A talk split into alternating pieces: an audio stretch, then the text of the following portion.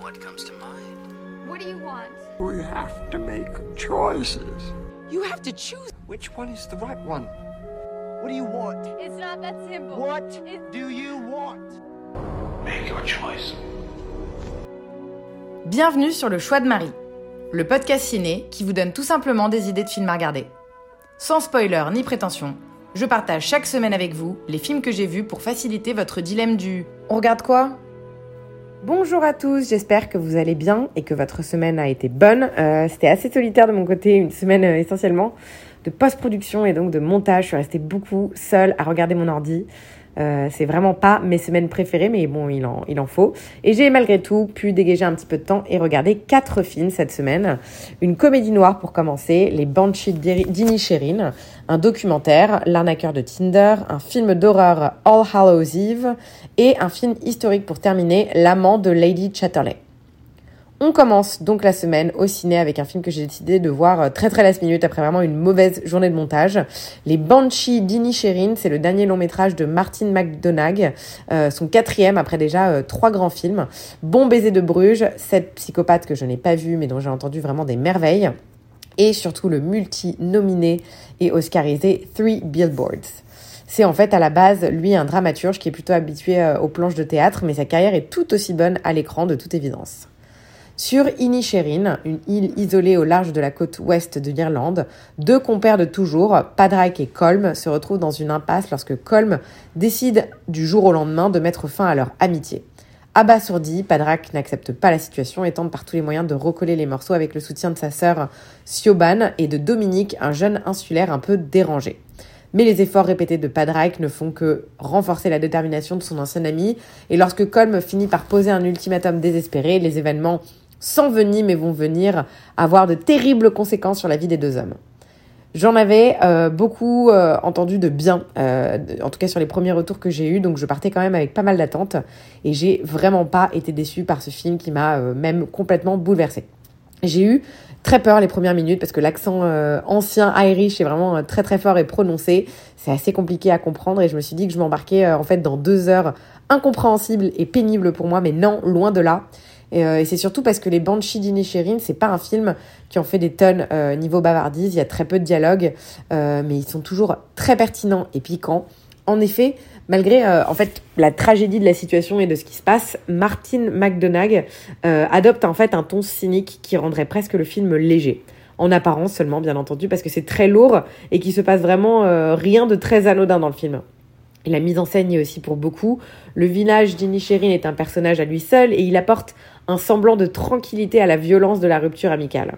Les, vieux- les, les plans sont beaux et longs, il n'y a rien qui dépasse, tout est vraiment euh, maîtrisé, c'est très puissant et c'est vraiment un film qui m'a transporté. Et je crois aussi en fait que la thématique euh, a beaucoup résonné chez moi. J'ai vécu euh, une série de ruptures amicales euh, en assez peu de temps qui m'ont un peu euh, traumatisée et qui toujours aujourd'hui, je trouve, sont assez difficiles à gérer quand j'y repense.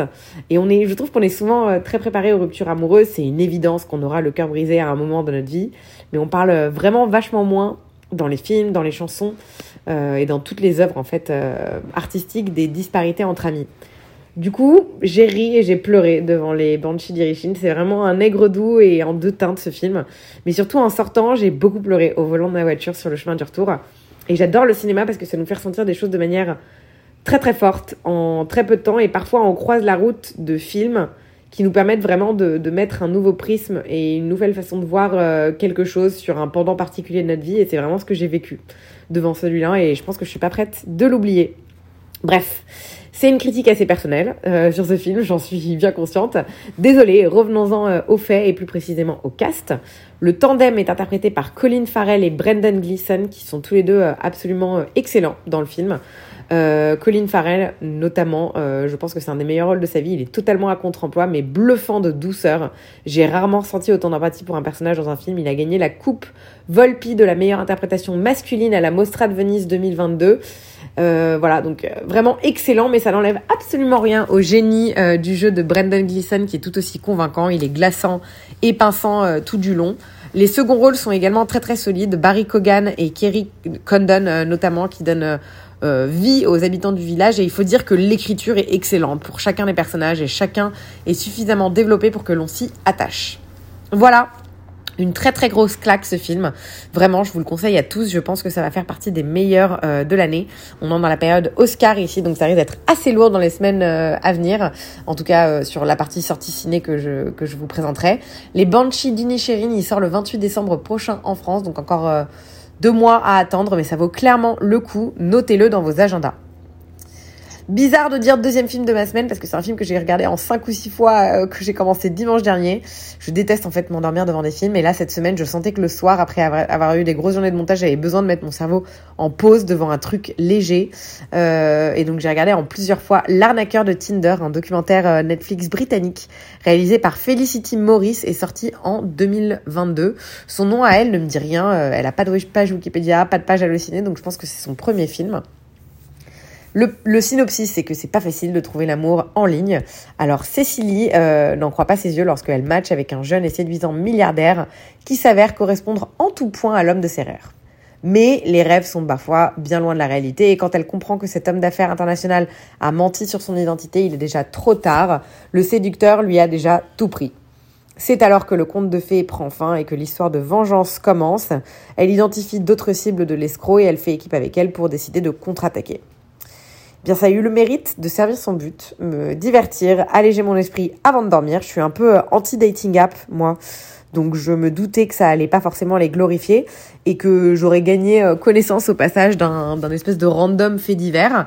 C'était assez intéressant. Je pensais pas que c'était possible de monter des coups pareils et de jouer à ce point-là des sentiments des gens. Le film souligne en effet la médiocrité humaine, bien entendu provenant de, Simon, le, le pseudo-milliardaire qui est totalement sans scrupules, mais aussi du côté des victimes même si c'est vraiment pas le but du film, mais je trouve que leur naïveté est en effet également un petit peu à souligner parce que on a quand même l'impression qu'elle tombe amoureuse plus d'une image que d'une et d'une situation que d'une personne. Euh, et je dis pas que ça a pas été mon cas parce que moi aussi j'ai été euh, longtemps euh, en relation à distance qui était plus digital qu'autre chose. Mais voilà, je, je pense juste que c'est pas forcément la réalité tout ce qui se passe en ligne. Euh, et du coup, ce film, c'est euh, une triste arnaque des temps modernes, en fait, qui est euh, à voir pour savoir que ça existe. Mais je crois que c'est à peu près tout. c'est vraiment le documentaire Netflix par excellence. C'est alléchant dans la, alléchant pardon dans la narration, mais ça manque de pertinence, ça manque de profondeur et in fine, c'est assez anecdotique comme film. Au final, le film, par ailleurs, ne retrace l'histoire que de trois, que de trois filles. Il y en a beaucoup qui sont pas tombées dans le panneau. Pourquoi est-ce qu'on parle pas de celle-là? J'ai juste l'impression, en fait, que l'arnaqueur de Tinder, ça vise à mettre un tollé à Tinder et à faire flipper tous les utilisateurs de l'app. Loin de moi l'idée euh, de la défendre, euh, que je, la, je, trouve que c'est franchement nul Tinder, mais vraiment, j'arrive pas à prendre le moindre plaisir, euh, à, ce film qui vient juste mettre un bashing aux rencontres digitales. C'est trop gros. Le documentaire joue un peu le sensationnalisme, il multiplie les, mêmes coupes tente de nous vendre une histoire bien plus grosse qu'elle ne l'est réellement en fait. Voilà, je m'attendais euh, pas au film du siècle et je me suis pas trompée. Euh, c'est complètement dispensable comme film, l'arnaqueur de Tinder, mais s'il vous fait envie, il est dispo sur Netflix. Pour le troisième film de la semaine, je crois qu'en cette période d'Halloween, je me dois de regarder un film d'horreur par semaine minimum. Certains d'entre vous ont sûrement entendu parler du buzz autour de Terrifier 2 qui vient de sortir en salle. C'est un film d'horreur qui euh, ferait apparemment gerber tous les spectateurs, même les plus grands fans de films d'horreur. Et eh bien là, en fait, je retrace les étapes d'avant avant de pouvoir aller le voir euh, en ayant bien le contexte en tête. Et la première apparition de Art, le clown terrifiant, c'est en 2013 dans un film qui s'appelle All Hallows Eve, un film d'horreur américain réalisé par Damien Leon à 100 000 dollars de budget. L'histoire se déroule un soir d'Halloween, une babysitter est engagée pour garder deux enfants. Il découvre alors une cassette dans le sac à bonbons du jeune garçon et décide de la visionner. Elle comporte trois histoires d'Halloween effrayantes et elle confronte toutes euh, au clown démoniaque qui s'appelle Art.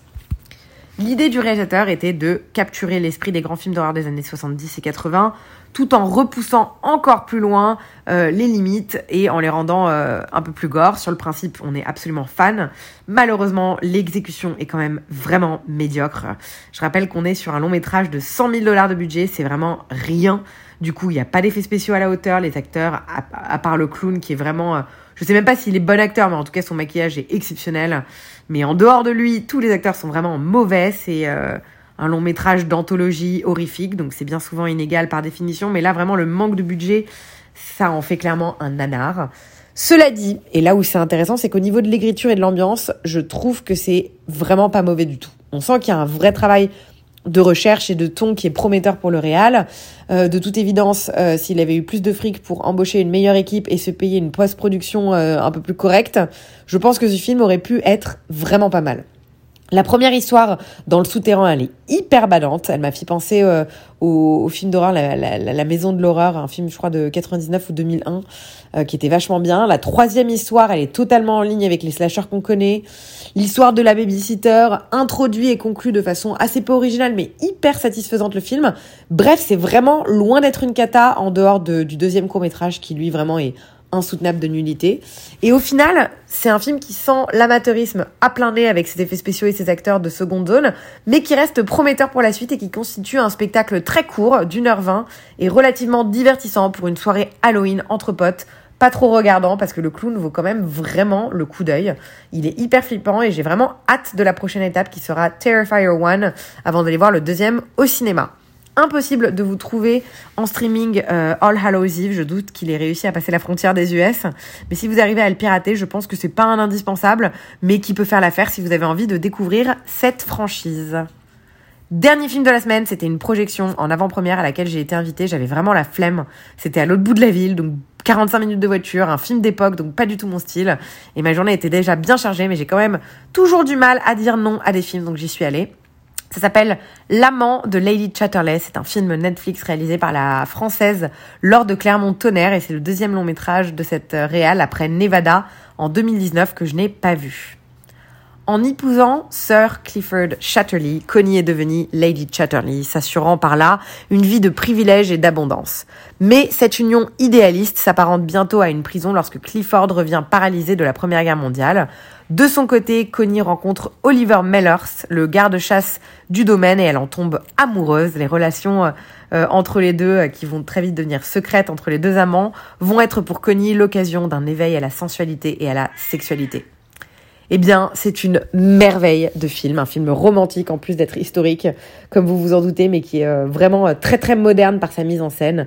On adore ce genre de films qui sont réalisés par des femmes, d'autant plus des femmes françaises qui s'autorisent des silences, des séquences contemplatiques et des scènes de sexe qui sont absolument incroyables. Je ne sais pas quand est-ce que c'est la dernière fois qu'un film a eu cet effet sur moi du point de vue sexuel. C'était d'une sensualité et d'une justesse incroyable, ce qui est tellement rare, je trouve, à l'écran aujourd'hui. Du coup, on accroche complètement à l'histoire qui est très cucu en apparence, mais qui franchement fonctionne très très bien. Ce que je reproche un peu en fait d'habitude aux films d'époque, c'est souvent le manque d'authenticité dans les dialogues et dans le comportement des personnages.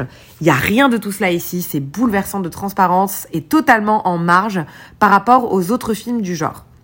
La palette de couleurs fait rêver, on se croirait presque dans un tableau tout du long et la composition des, la composition des plans pardon, est plus qu'ingénieuse. Les deux acteurs ont une complicité incroyable, Emma Corrin et Jack O'Donnell.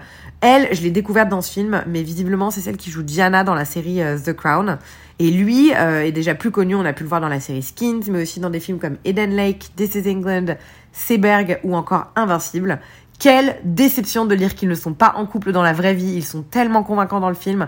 On a envie de continuer à les voir ensemble. Il y avait un Q&A en fait après le après la projection avec la réalisatrice. Euh, elle nous a dit qu'elle avait bossé pendant deux semaines uniquement avec eux et une coach sexologue. Je suis pas, je sais pas si c'est un, un, vrai métier. Euh, on dit intimacy intimacy coach en anglais. Mais euh, cette nana a eu en fait euh, pour but de créer une entente parfaite et de les mettre à l'aise dans les scènes intimes. C'est une très très belle surprise ce film. Euh, je m'y attendais vraiment pas. Euh, je pense que c'est quand même pas pour tout le monde. Ça parlera plus aux femmes évidemment, mais clairement j'ai passé personnellement un très très bon moment devant. Il sort le 2, décembre, le 2 décembre prochain sur Netflix. C'était L'amant de Lady Chatterley. Ma semaine s'arrête ici, bien fournie, bien variée et dans l'ensemble plutôt bonne et assurément divertissante, c'est le moins que je puisse dire. Je pense que tout le monde pourra y trouver un petit quelque chose euh, dedans. En tout cas, moi, c'est ce que j'appelle une semaine cinéma satisfaisante et plutôt équilibrée. J'ai pas grand chose de prévu pour la semaine prochaine euh, pour le moment. Euh, ça risque d'être assez chargé. Mais je ferai comme d'habitude de mon mieux pour essayer de trouver un petit peu de temps pour des films. Et à partir de la semaine d'après, préparez-vous à un torrent de films asiatiques parce que le festival pour lequel je bosse euh, commencera. Et voilà, j'ai prévu d'aller voir pas mal des films qu'on a en programmation. D'ici là, je vous remercie pour votre écoute fidèle et je vous souhaite une très bonne fin de soirée à tous. Au revoir